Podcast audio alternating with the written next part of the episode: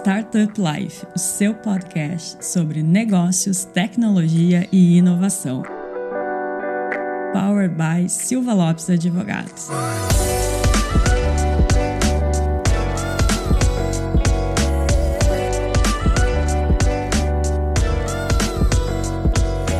Fala pessoal, eu sou a Cristiane Serra e esse é o seu podcast Startup Life, começando mais um episódio aqui direto da Startup Summit e mais um Minha Jornada. Hoje nós vamos revisitar a trajetória do Leandro, que é CEO da 49 Educação. Bem-vindo, Leandro. Fala, Cris, tudo bem? Que bom, que bom falar com quem está nos ouvindo aí. E vamos contar essa história de muito perrengue para construir as melhores startups aí do ecossistema. E o pessoal adora ouvir os perrengues do, dos nossos entrevistados. Cara, eu digo seguinte, né? Pô, Leandro, como é que é mentorar? É sobre os acertos? Não, é sobre os erros. Exato. Porque a gente não precisa errar o que os outros já erraram, né? Boa, boa. Isso aí. Vamos pegar talho e vamos aprender com, com o erro dos outros.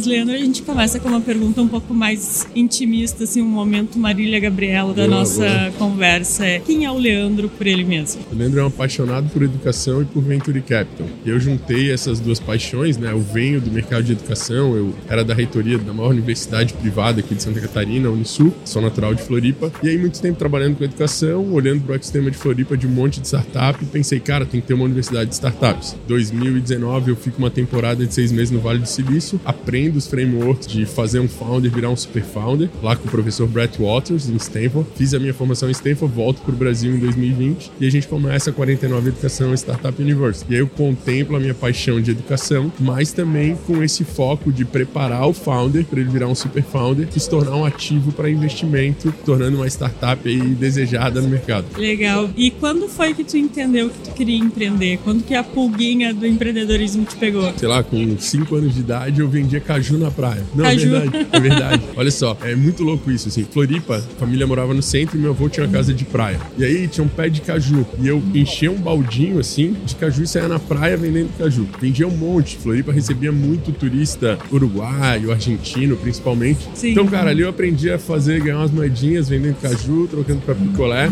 Na universidade, quando eu entrei na universidade, eu montei uma empresa de panfletagem. Eu era panfleteiro no sinal e era um bom panfleteiro. Adoro panfletear até hoje vi que panfletear dava, tinha mais fit com o meu ICP, que era universitário, panfleteando festa universitária. Então eu fiz muita festa universitária, virei promotor de casa noturna, virei produtor de evento. A RBS me chamou, que é, é a Globo aqui no Sul, a RBS, me chamou para tocar a área de eventos aqui. Eu fiz um trainee lá e aí saí para a área de eventos, coordenei o Planeta Atlântida Santa Catarina, bastante evento. Então comecei empreendedor ali de eventos, evoluí para executivo de eventos, evoluí para professor universitário e executivo de educação e no final do dia voltei a empreender com a 49. Então, eu posso até ter sido executivo em alguma jornada, mas desde que eu me conheço por gente, eu sempre quis empreender. Legal. E como que foi essa tua troca, né? Sair da RBS, onde tu estava empreendendo, intraempreendendo e querer uh, criar tua própria empresa? Boa, tem uma história boa aí. Quando eu saí da RBS em 2011, eu captei com o meu diretor, que é da família Sirotsky, o Sérgio, um milhão de reais Na época, em 2011, era a maior captação do ecossistema de, de Santa Catarina. E eu quebrei com um milhão de reais captado lá. A, a ideia era meio que um Facebook de futebol, futebol futuro, para apresentar atletas é, com tecnologia para serem selecionados para clube de futebol. E aquilo foi uma grande dor.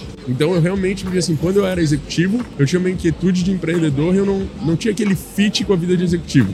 Aí na minha primeira experiência empreendedora, não vendendo caju e nem panfleteando, mas com funding, num negócio super estruturado, com potencial de dar certo, eu quebro. Cara, aí vem um vazio, assim, uma pergunta, cara, não sei pra nada então, nem para executivo, nem para empreendedor, mas a gente aprende que empreender é por errar e a gente aprende que você tenta até conseguir. E isso aí não é uma coisa que se tenta quebrar no Brasil, esse tabu de que quebrou é porque não presta, né? Isso aí, eu, eu realmente tive esse sentimento. Só que, por verdade, quando eu, em 2019, 2019, quando eu passo a minha temporada lá no Vale do Silício, eu vi justamente essa cultura de aprender com os erros. Não é que errou é bonito, né? Sim. Eu sempre brinco lá, I made my mistakes. Tem, tem uma frase lá no Vale da galera que erra, mas é que, que, que, que o erro ele não quantifica é, a sua capacidade, ele quantifica o seu aprendizado.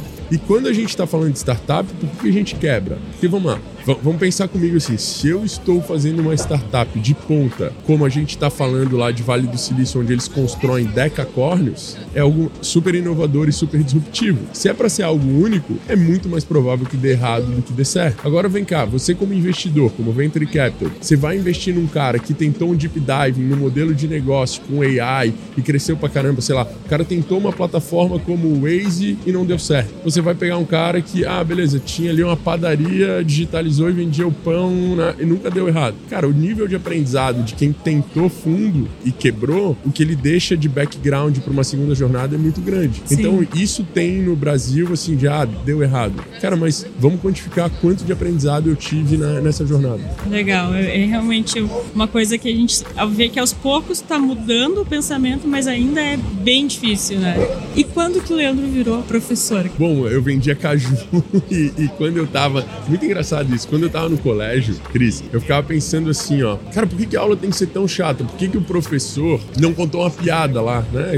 Que fosse a coisa, que a coisa ma, ma, mais tola, assim, né? Mas ele poderia divertir mais a turma. Então eu sempre questionei muito o modelo de educação, sempre achei a educação chata. Tanto é que hoje eu uso uma frase que assim: se o aluno tá dormindo, acorda o professor. Porque o professor não tá dando uma aula que engaja. E aí tem um episódio bem interessante na, na minha vida, assim, um episódio que é bem marcante. Enquanto executivo da RBS, a RBS tinha uma parceria com a Junior Achievement. Você conhece a Junior? Sim. Junior Achievement? Junior é o maior programa de empreendedorismo global. É uma, uma iniciativa muito legal que leva empreendedorismo, leva capacitação para contraturno escolar das escolas e muitas escolas públicas usam a Junior Achievement como ferramenta pedagógica. A RBS era patrocinadora e eu me voluntariei como professor voluntário. Isso eu tinha, sei lá, vinte e tantos anos. Estava no trainee lá da RBS. E aí eu toquei um empreendimento que chama Mini Empresa, da empresa Júnior, da JA Santa Catarina. Cara, eu me apaixonei por poder compartilhar conhecimento, educar, estar tá junto ali com a galerinha. E ali, saí da RBS, empreendi, quebrei, fiz aquela reflexão, cara, o que, que eu amo fazer? E veio por memória aquela experiência bacana lá na Junior Achievement. Não interessa como eu vou reduzir meu salário, não interessa como eu vou, entre aspas, andar para trás na minha jornada, mas eu vou me desafiar na carreira de professor universitário. Então, 2012, eu inicio na carreira de professor universitário, fico como professor. 2015 eu assumo uma vaga lá na reitoria, no time da reitoria da Unisul como gestor executivo de vendas. E aí 2019 fico a temporada no Vale do Silício, me qualificando ainda mais, né, como Sim. estudioso de, de empreendedorismo. E 2020 começa a jornada da 49 Educação, onde sou empreendedor, sou investidor, mas continuo sendo professor na, na 49 Educação. São as facetas, né, que a gente tem. E elas, como tu tá demonstrando ano, elas não são excludentes, né? No fim, você juntou tudo para conseguir. É, e legal, legal isso. Eu nem, nem, nem tinha me ligado isso. Eu juntei um pouco de tudo. Ah, o sonho empreendedor, o sonho investidor e a vontade de continuar em sala de aula. É isso, é isso. Tem que fazer o que a gente. Se a gente fizer o que. A gente não faz só o que a gente gosta, mas se a gente gostar muito do que a gente faz, ajuda ao fardo ser, não ser tão pesado. Né? E conta pra gente um pouco do começo. Eu chego lá no Vale do Silício em 2019 para fazer um programa de aceleração em Stanford. E aí eu tinha que aplicar para o programa, tinha que ter uma startup. Não, não, não era um programa que eu podia ir lá assistir aula, tinha que ter um Sim. projeto. E o nome da minha startup era Startup University, que é isso que a gente queria fazer, uma plataforma para usar tecnologia para com alta escalabilidade a gente poder ensinar os frameworks de aceleração. O Brett Waters, meu mentor lá, que é o da Silicon Valley Guy, um cara que fez três exits lá no, no Silicon Valley, um cara bem referência, ele chega para mim e fala, Leandro, por que, que você é um 49er? E eu não entendi nada, a única referência que eu tinha de 49er é o time, o São Francisco 49ers. E ele me contou que a Califórnia, até o ano de 1848, era um território mexicano, moravam 3 mil mexicanos na Califórnia, só que em 1848 descobriu o ouro lá na, na Baía do Rio São Francisco. Teve teve o maior fluxo migratório das Américas, que é a Golden Rush, a corrida do ouro para a Califórnia. Em 1849, a Califórnia já era um território americano, com 30 mil pessoas morando lá. Em 1848 foram os garimpeiros, mas em 49 foram os empreendedores para vender produtos, serviços, vender pai picareta para a galera do garimpo. Chegou lá, um cara que falou: ah, um tecido leve e resistente para o garimpo, o Levi's, leves. Um cara, transporte de valores, transportar o ouro, Wells Fargo, que hoje é banco de varejo. O próprio Stanford chega em 1849. Então, a história do Vale do Silício, a história da Califórnia, está muito ligada ao espírito empreendedor dos 49ers, os caras que chegaram em 1849 para empreender com o boom da corrida do ouro. Cara, daí mind blowing, assim, eu falei, cara, tem uma corrida do ouro lá no Brasil, que é esse negócio de estruturar venture capital bem nesse first stage, no início da jornada. Eu volto em 2020 para o Brasil, decidido a largar a, a Unisul e de fato começar a 49 pré-pandemia ali. Veio a pandemia, nossa plataforma estava estruturada e aí, cara, só sucesso, porque a gente só só ganhou escala durante a pandemia.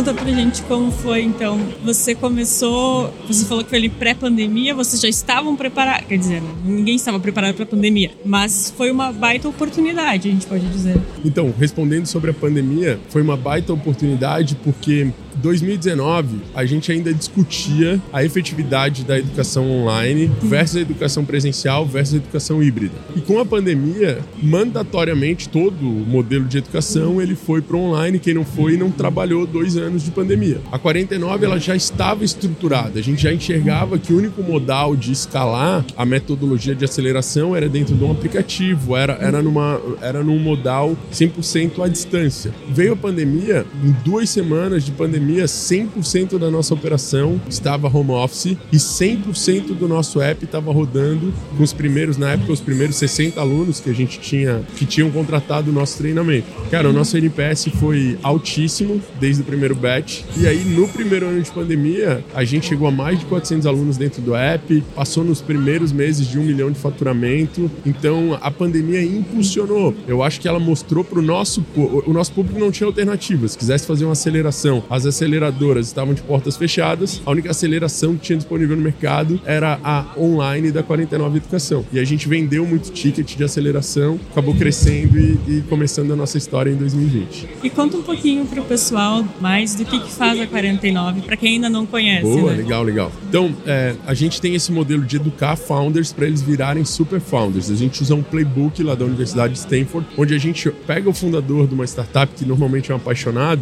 e a gente dá três visões para ele. Você está construindo uma startup, isso não é só o teu sonho empreendedor, isso é um ativo que tem que ter liquidez lá na frente. O que, que é isso? Você está construindo algo que para o investidor, que para o venture capital, ele vai decidir se vai botar o dinheiro dele no Bitcoin, na Selic, no IPCA ou vai botar o dinheiro na sua startup. Então tem que ter retorno. O retorno da startup se dá pelo founder enxergar quem é o consolidador, quem são as corporates que podem comprar essa startup. Primeira, primeira entrega que a gente faz nos transformando founders em super founders é ensinar para ele qual é a via do exit, para quem ele vai vender. Segundo, toda startup tem um benchmarking. O que é isso? Se eu tenho tenho uma EDTech, se eu tenho uma, um CRM, o que eu tenha, eu tenho que ter um benchmarking de taxa de crescimento os meus concorrentes ou as empresas referências no meu mercado, elas crescem a que taxa de crescimento, a qual growth rate. Então, segunda coisa que a gente ensina é o growth rate para ele. A terceira é, se eu tenho um exit lá na frente, eu estou crescendo 15% ao mês em taxa de growth rate, como que eu vou fazer funding? Como que eu vou financiar minha operação até o dia de vender? Quem entra na 49 Educação é acelerado e se transforma num fundador com capacidade de enxergar o exit, enxergar a taxa de crescimento e operar, ter uma máquina de venda para para crescer na taxa necessária e aprende a financiar, seja por bootstrap ou com vários investidores que são nossos parceiros. Transformando os founders em super founders, a gente tem um monte de ativo para apresentar para investidores. Então, se de um Sim. lado eu tenho uma empresa de educação que ensina os founders a virarem super founders, do outro lado eu tenho uma empresa de participações que pega esses ativos e é deal flow, ou seja, apresenta para um monte de investidor qualificado. Domo,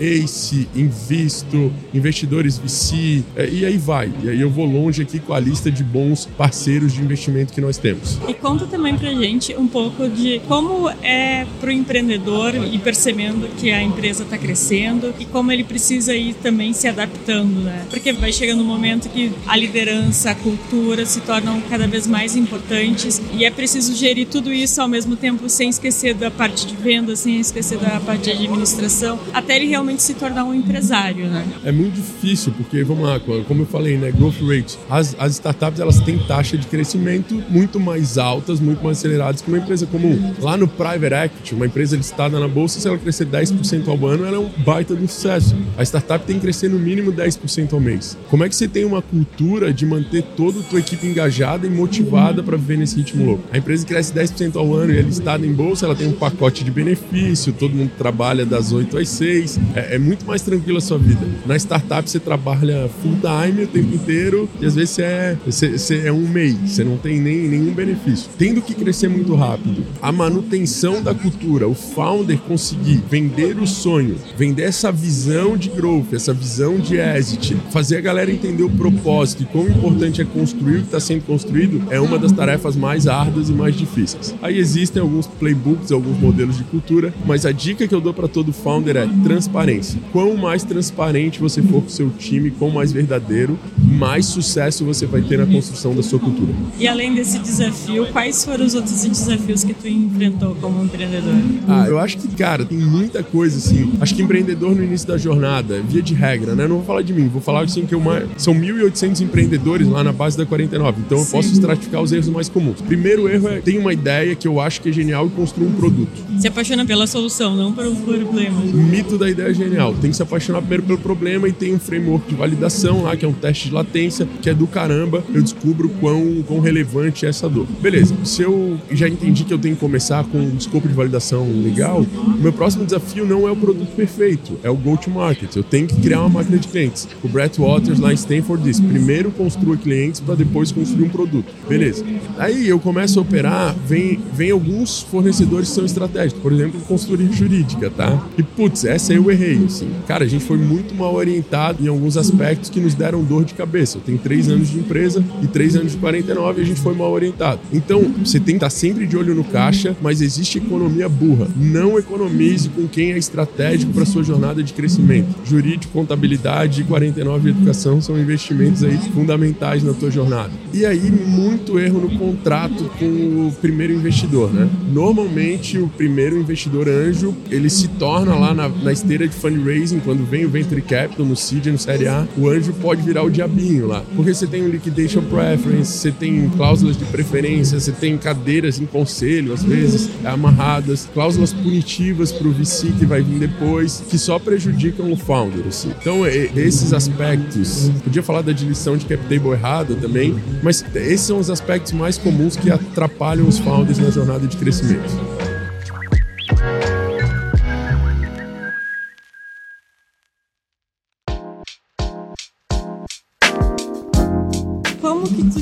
Te transformou em investidor? Ah, legal. Cara, é, é, é, eu acho assim, eu sou privilegiado, o nosso modelo de educação é privilegiado. Foram 1.800 super founders que passaram pela 49. E aí, com todo o processo de aceleração, com toda a atenção que a gente dá para esses founders, fica fácil de a gente entender quem são realmente os super founders que construíram ativos que vão performar bem. Então, o nosso ecossistema aqui de Santa Catarina tem cases. Eu estava ali com o Bruno da Feeds, que em cinco anos saiu do zero e fez um exit de 100 milhões para top. A gente tem é, exemplos como a Captei, a Serodonto, a Otimiza, Mercado Radar. A Bmax entrou na 49 com 1 milhão de GMV. Um ano depois, agora, os caras passaram de 40 milhões de GMV. A gente consegue identificar esses bons ativos. Aí é, é impossível, nada vai dar tanto retorno. Se eu pegar todo o meu dinheiro e botar no melhor do meu portfólio, eu não tenho nenhum investimento no mundo que eu faça que me, me dê tanto retorno. E aí foi natural a gente começar a fazer investimentos, eu na pessoa física e a própria 49 hoje no CNPJ, em quem passa pelo programa, se prova um super founder, tem um tamanho de mercado relevante, tem um modelo que repete escala, tem casca grossa para aguentar o tranco de construir uma startup, construindo uma cultura forte. E aí é só botar dinheiro que o dinheiro tem retorno.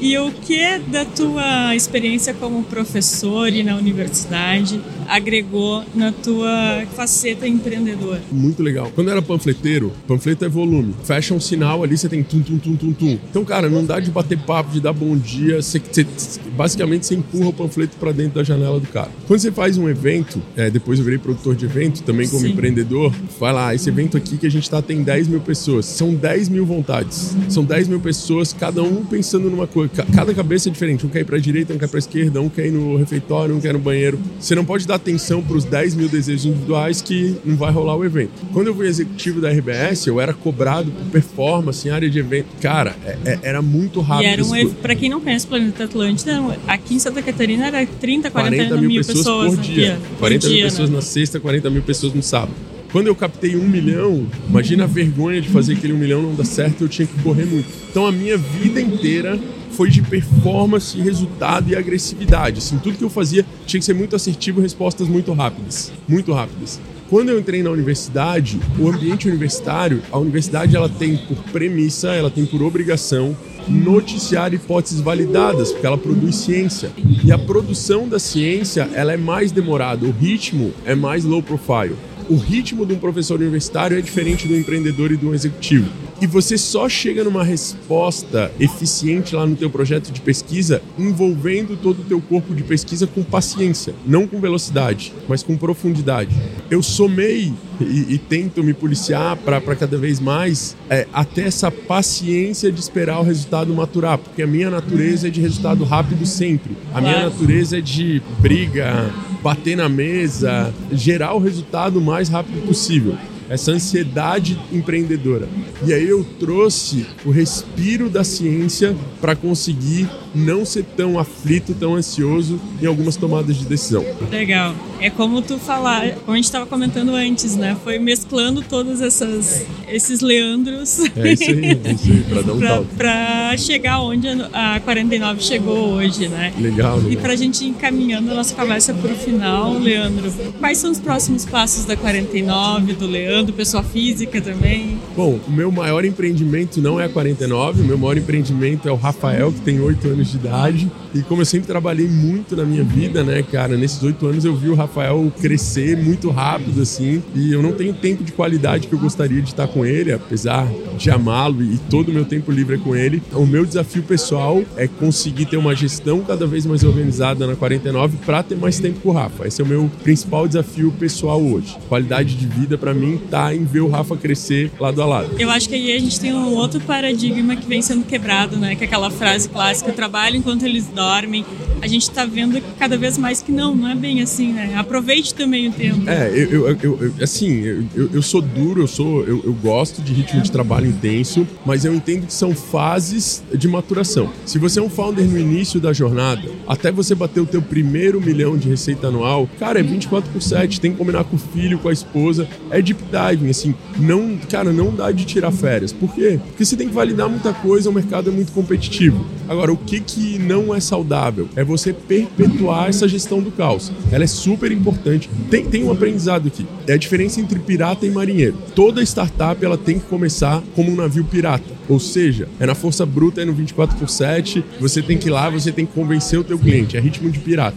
O errado está em a startup crescendo, evoluindo e você não começar a transformar os piratas em marinheiros, que aí eles vão diminuir o ritmo do caos e eles vão começar a colocar gestão, olhar para onde o vento está portando. Então, primeiro você rema forte e aí você vai começando a analisar o vento e aprendendo que caminho tomar. Então, o meu desafio pessoal é ser cada vez mais marinheiro para ter mais tempo com o Rafa. E na 49, a gente faz muito bem a parte de educação, a gente tem cada vez mais founders que entram no portfólio. O nosso futuro é cada vez mais se especializar no investimento dos melhores founders que passam por nós. Talvez no futuro a 49 constitua um fundo de investimento próprio. Hoje nós co-investimos com outros fundos de investimento, mas talvez no futuro a gente tenha um veículo proprietário de investimento e tem muita coisa para acontecer. O que a gente quer ser lembrado aqui no ecossistema de startups do Brasil, ninguém ajuda tanto os fundadores no início da jornada como a 49 Educação.